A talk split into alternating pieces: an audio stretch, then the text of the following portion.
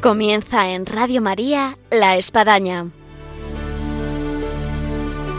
Un programa dirigido por el Padre Arturo Díaz desde el Monasterio de la Encarnación en Ávila.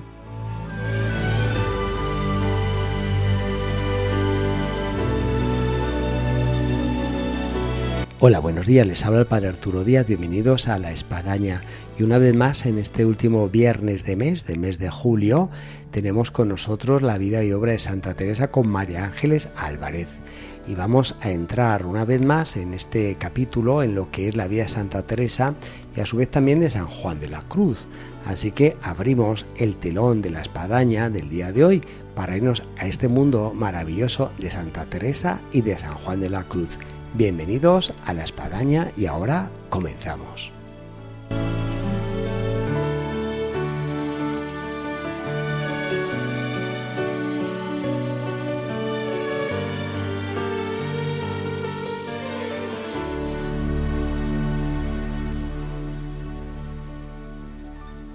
Hola, buenos días, María Ángeles. Buenos días, un saludo para todos. Yo creo que la gente ahora en tiempo de verano escucha la radio de una forma más tranquila. ¿No?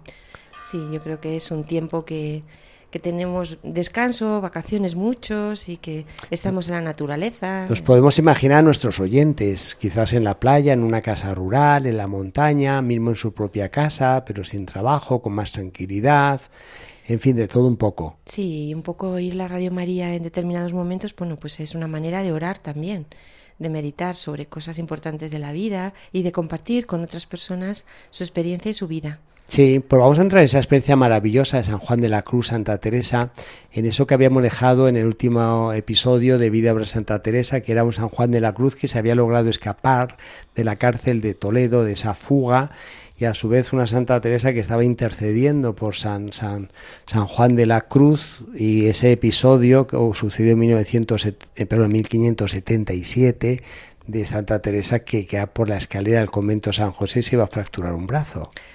La verdad es que es un momento en el que ocurren un montón de cosas, pero como estamos diciendo siempre en este programa, en la vida de Santa Teresa ocurrían muchas cosas a la vez, ¿no? Por un lado tenía una grandísima pena y una preocupación, nos podemos todos imaginar, ¿no? Sí, preocupación enorme, porque no sabía dónde estaba San Juan, no sabía si estaba vivo, también decían que estaba muerto, y claro, eh, como dijimos en el programa anterior, pues llegó hasta escribir una carta al rey, ¿no? porque siempre ella recurría a su majestad para, mm, con gran cercanía y con gran confianza, como vemos, pues para que intercediera un poco en favor del santo, bueno, de, de Fray Juan en aquel momento, ¿no? Todavía no se le veía eh, la santidad, ¿no? Pero eh, es un momento, como, como digo, muy convulso, en el que también dentro de la orden y de la orden creada por Santa Teresa estaban sucediendo como muchos movimientos. Yo en este momento es como si fuera una, una partida de ajedrez. Sí en donde cada uno va moviendo ficha y en el que siempre tienes la, la, preocupación de que al final terminen con el rey y con la reina y se acabe la, la campaña. En este caso, lo que se estaba en juego pues es la reforma de la Orden del Carmelo. ¿eh? que, que queda vista bueno pues con diferentes sensibilidades dentro de la orden. Habíamos hablado en el programa anterior del Padre Tostado, y cómo este padre, pues que se sentía respaldado por el nuevo nuncio, eh, Felipe Sega, pues había venido a España eh, pues para favorecer que la reforma del Carmelo eh, se hiciera desde dentro, no desde fuera intentar por lo tanto que él y las personas que él designara pues fueran haciendo tuvieran un papel como si dijéramos eh, de jaques ya que estamos hablando de esta simbología no para poder ir poco a poco desmontando todo lo que él veía que se estaba montando por, por parte del Carmelo descalzo y llevar la reforma desde dentro. Hay que recordar que el padre Jerónimo Tostado era eh, carmelita, hoy se llamaría calzado, es decir, de antigua observancia, y, estaba mandado para precisamente ver cómo encauzar o aniquilar la, la, nueva orden que estaba surgiendo. Claro, eh, desde su punto de vista, pues lo que quería era una reforma del Carmelo desde dentro y no desde fuera. Y también, bueno, pues tiene su, sentido, ¿no? Lo que pasa que, bueno, la, la, manera de proceder, como estamos viendo, pues era bastante, bastante violenta en muchas cosas y con bastante injusticia en relación a determinados padres. Como vamos a ver, ¿no? Por una parte, estamos viendo lo que le ha pasado a, a Fray Juan de la Cruz y también vamos a ver lo que le pasa al padre Gracián, ¿no? que también va a sufrir muchísimo todo este movimiento. Y lo que le pasará a Santa Teresa también, en fin. A todos ellos, ¿no? El, bueno, el, la, santa pues eh, se acordaba mucho del, del anterior nuncio, del nuncio Ormaneto, al que ella tanto quería, como hemos contado en este programa. Entonces he recogido un pensamiento de Santa Teresa que dice, murió un nuncio santo, vino otro que parecía le había enviado, enviado Dios para ejercitarnos en padecer. Para hacernos santos. ¿eh? me ha gustado mucho. Me ha gustado mucho esta manera que tiene la santa de encarar las cosas de la vida. En vez de decir, para, ha venido una persona para hacernos la vida más difícil o para ponernos en aprietos. O, no, no, dice, para ayudarnos a, a padecer y por tanto ejercitarnos interiormente. Y aunque este anuncio debía informar al rey de sus actividades, no lo hizo nunca de manera directa. Y mm, por tanto, mm, como, como, dijimos también en el programa anterior, el rey también era una, una figura importante en toda esta Felipe II, sí. Sí. Y mm, eh, quería poner orden en la reforma y, y el rey, bueno, le, le, insistía continuamente en que comunicara todo con el arzobispo de Toledo pero bueno, realmente como, como vamos a ir viendo, pues no siempre lo hizo y, empezó un poco a actuar por su propia, por su propia cuenta. Em, en este momento Santa Teresa, como ha comentado Padre Arturo, pues que estamos en la Navidad del año 1577, pues la pobre que ya era una, una, persona ya mayor. Entrada en años. Entrada en años, pues no tuvo más que la malísima, malísima suerte de caerse por una escalera del convento de San José. Y, entonces, bueno, creo que lo mejor es leer, como voy a leeros un texto de, de una testigo. Hay que, decir que esa escalera sigue existiendo. La llaman así popularmente la escalera de demonio, porque parece que Santa Teresa, la pobre, bueno, como que se vio ahí enzarzada y bueno, pues rodó. Voy a leer lo que decía una testigo de, o sea, sería pues una hermana, ¿no? Que, que estaba allí. Iba con su luz en la mano, y después de haber subido toda la escalera, estando para entrar en el coro a completas, se le desatinó la cabeza de arte que se la hizo tomar atrás y caer. Lisióse de tal manera el brazo que nunca más le pudo tornar a andar, a mandar como antes. Pasó grandísimos dolores en él. Duróle años que no le pudo menear. En toda su vida pudo vestirse, ni desnudarse, ni ponerse un velo sobre la cabeza. Hace pensar, María Ángeles, cómo podría funcionar la traumatología en ese tiempo, de lo que podía ser una ruptura, quizás a lo mejor de cúbito, radio, vamos, el dolor que Santa Teresa llevó de por vida. Hay que decir que a Gracia fue del brazo izquierdo y que ella era diestra, entonces, bueno, no le impidió de alguna forma eh, escribir algo. Claro, era el brazo izquierdo, pero según cuentan las, las, pues los testigos, pues fue a una curandera, pero tardó bastantes días en ir a la curandera. O la curandera ir a San José, no sé muy bien. Pero el caso es que cuando fue, eh, la curandera le colocó el brazo en su sitio, que, la, que me imagino el dolor tremendo, cuando ya estaba pues un poco consolidándose, y ya el dolor increíble y a la vez no quedó bien. Es decir, como muy bien nos dice este, este texto, este testigo, siempre necesitó ayuda para cosas tan básicas como vestirse, como ponerse la toca, como es decir, hay que ponernos en esa situación, ¿no? Es tremendo, es quedarse realmente inválida. Sí. Sí, sí, sí. Y a partir de ahí, pues empezó a necesitar pues que algunas de las de las hermanas eh, que la rodeaban pues que la ayudaran un poco más de lo que habían hecho hasta entonces. Es verdad que, como acaba de decir, mal que no fue el brazo derecho que, con el que escribía, pero sabemos, y ya lo hemos dicho antes, que incluso tenía algunas monjas que iban escribiendo las cartas y los textos de Santa Teresa al dictado de lo que la santa les decía, de tal forma que no sabemos muchas veces si son originales o no, pero esto nos demuestra cómo nuestra santa ya va, va siendo cada vez más mayor, más inválida más necesitada, pero vemos como su fuerza, su trabajo y todo su, toda su obra está cada vez más en, más en proceso de aceleración, ¿no? Claro. Es algo que nos hace pensar y que nos ayuda también con nuestras cosas de, de nuestras enfermedades y nuestras dolencias, ¿no? La posibilidad de salir adelante. Hemos visto que el Padre Tostado fue muy cruel con las monjas de la Encarnación. Estuvieron más de 50 días sin poder oír misa sin ver a nadie y sin sus confesores descalzos. O sea, yo me imagino, padre, en un convento cualquiera como este de la Encarnación de ahora, en este momento, que a las pobres eh, madres de aquí se les diera un castigo semejante. O sea, creo que es una cosa muy dura para una monja y, realmente de una aridez eh, tremenda. Es decir, ¿cómo pueden pasar unas, unas monjas 50 días sin poder oír misa? ¿no? Es que es casi peor que estar en la cárcel. No, es tremendo.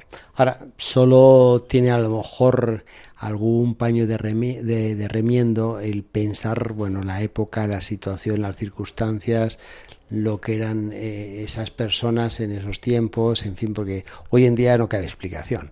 y además, pues como son hijas de Santa Teresa, pues tenían esto que hemos hablado antes, e, e, esta manera de entender la vida que dirían, bueno, nos lo hace el Señor para hacernos padecer, en el sentido positivo. Es decir, no, no creo que las hijas de Santa Teresa lo tomaran nunca en un sentido, de manera lógica, en un, en un sentido de agravio, sino más bien, bueno, esto nos lo manda el Señor, pues para que nos purifiquemos en nuestro propio camino y vamos vamos a seguir adelante, ¿no? Sin duda, el hecho de trascender y verlo de otra forma, bajo la prima de Dios, pues sí, algo les cambiaba, pero vamos, no queda de ser una cosa durísima. Sí.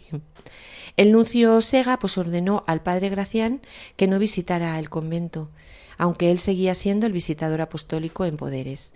Es decir, intentaba en esta jugada de ajedrez que estamos diciendo, pues dejar un poco aislado en la medida de lo posible al padre, al padre Gracián, ¿no? Eh, este primero desapareció y se fue a Alcalá, luego a Pastrana y luego estuvo viviendo en una cueva. Es decir, hay una serie de, de, que, nos, que, nos, cuenta el, el pobre el, el, padre, ¿no? El, el, padre Tostado, por su cuenta, bueno, pues era admitido como visitador en Portugal. Es decir, y, eh, pero aunque, aunque decía que iba camino de Portugal, pues no fue camino de Portugal, sino que fue camino de los reinos de Aragón y Valencia, porque lo que él quería era ganarse el favor del rey.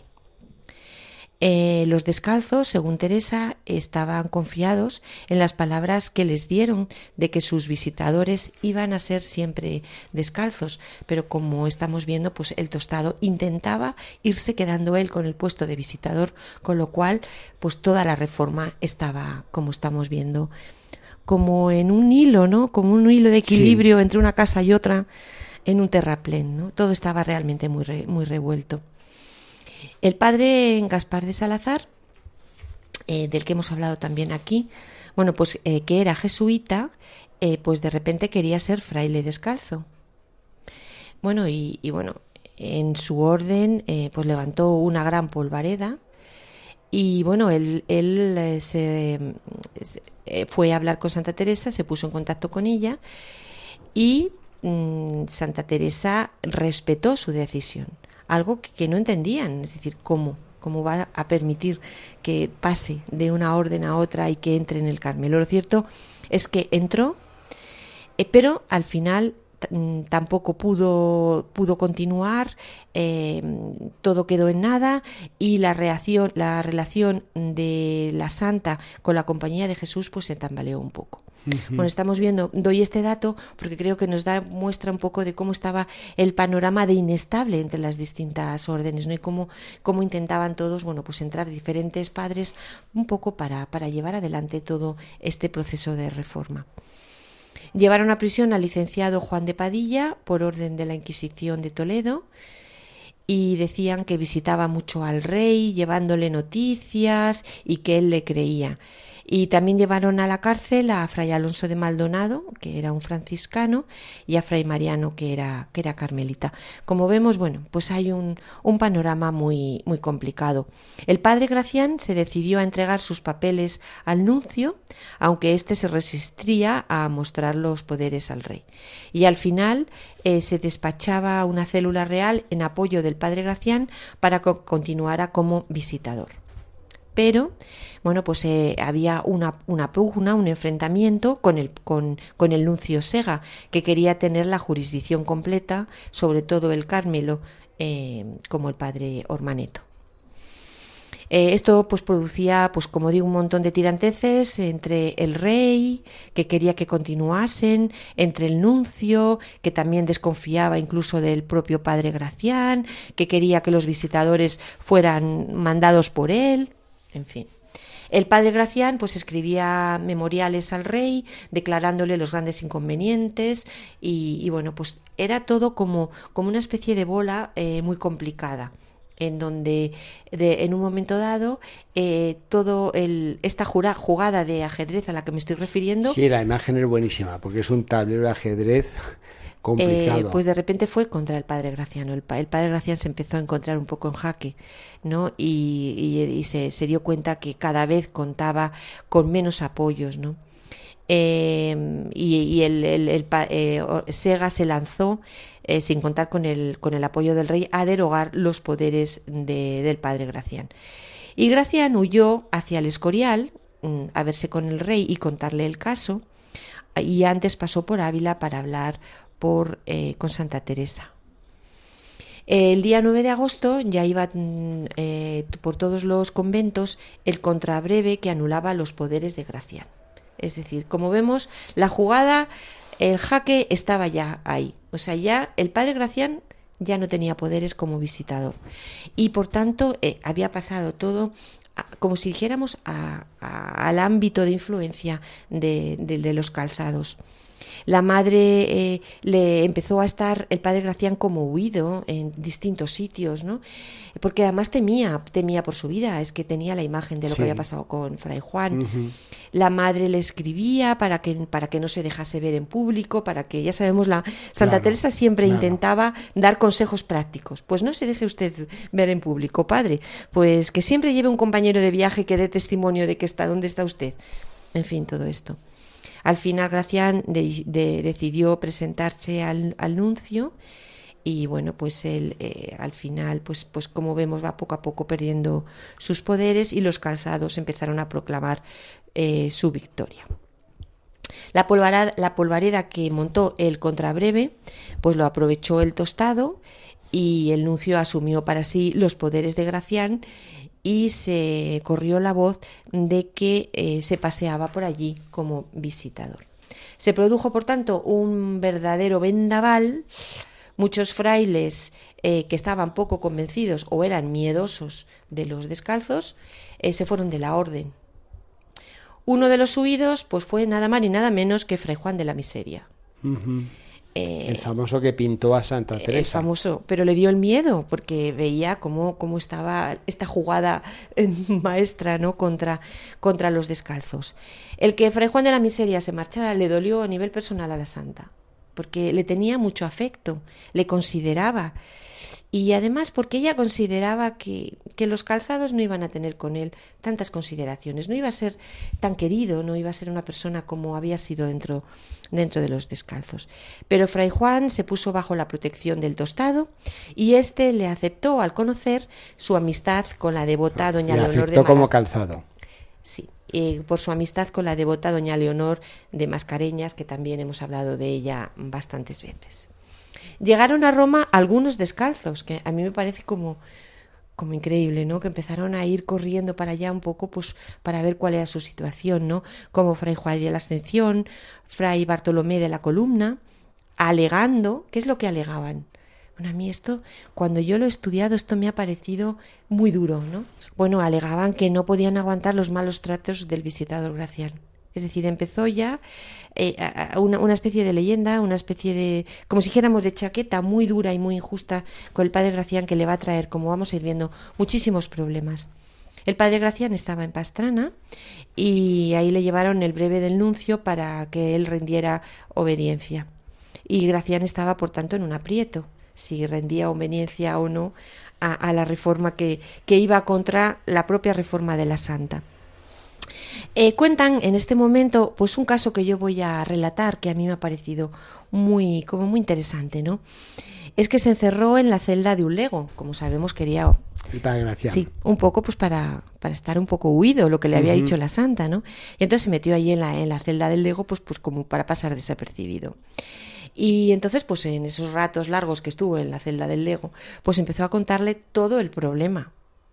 Y, y entonces eh, se, se, lo empezó a contar de una manera como muy en primera persona y como que le dolía mucho, ¿no? Y entonces empezó a darse eh, cabezazos contra las paredes, ¿no?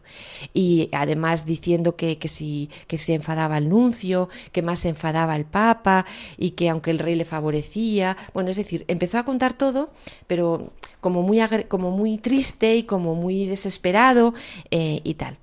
Entonces eh, contó todo lo que todo lo que todo lo que había pasado. Y entonces este Lego pues pues fue el que le el que le ayudó a, bueno pues a, descargarse. También él se daba cabezazos en fin. Empezaron un poco los dos como a, compartir este momento y como a descargar. Yo creo que es como cuando estamos muy cargados necesitamos a alguien que es un poco como una tormenta donde descargo no pero que además bueno pues es una persona que que me que me ayuda. A mí me, me llama la atención cómo es un lego que siempre dentro de los conventos pues solían ser las pues las personas quizás menos instruidas o menos doctas en general no que no, no es así siempre ni mucho menos.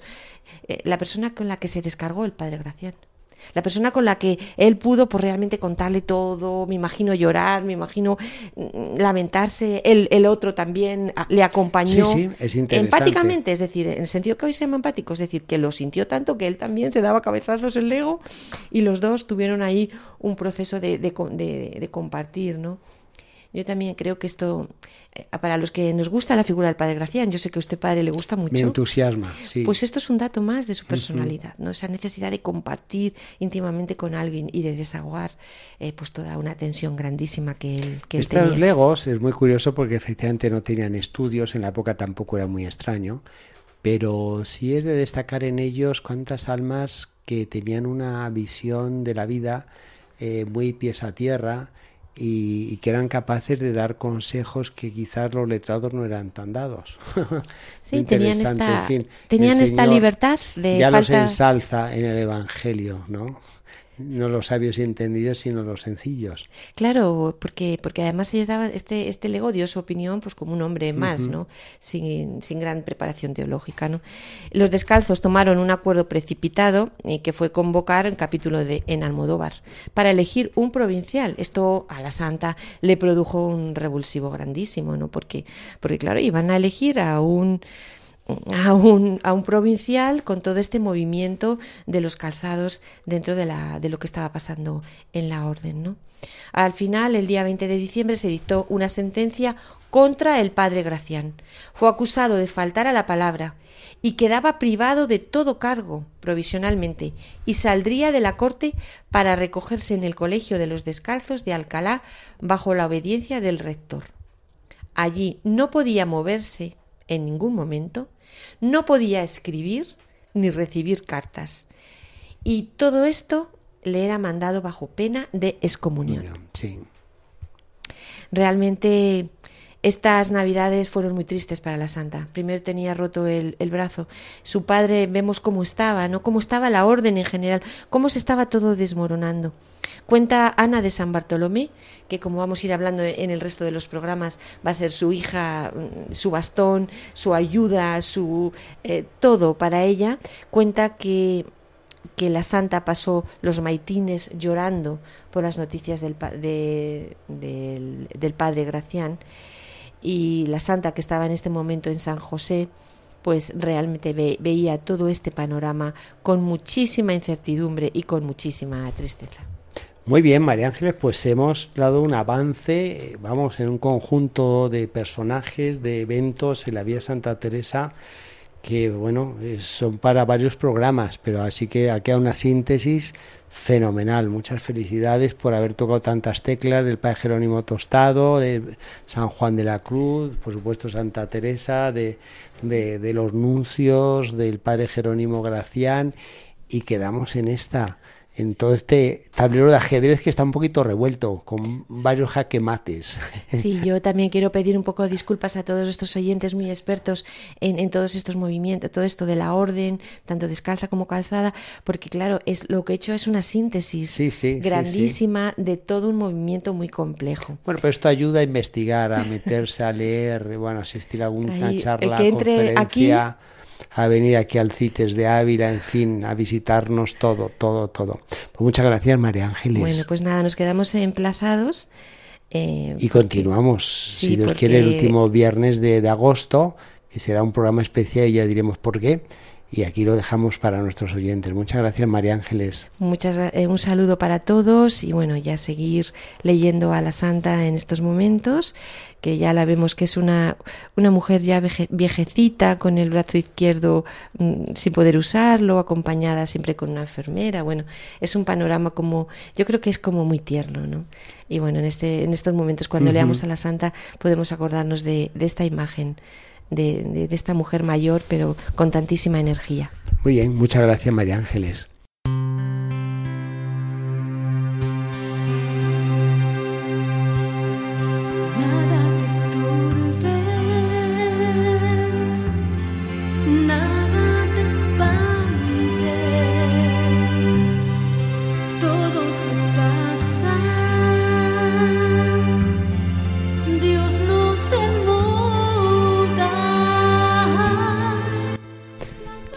Así a nuestro final del programa del día de hoy de la espadaña en este eh, Vida y Obra de Santa Teresa con María Ángeles Álvarez en todo lo que hemos podido recorrer. Y bueno yo invitaría a este tiempo de vacaciones de verano de poder eh, abrir libros que nos lleven a todo esto y todavía más a la vida espiritual junto con lo que hemos podido narrar y aprovechar para desarrollar la vida espiritual en este tiempo maravilloso que supone el verano y en algunos casos vacaciones. Así que que así sea Quedamos hasta el próximo viernes, Dios mediante, aquí en Radio María, en La Espadaña.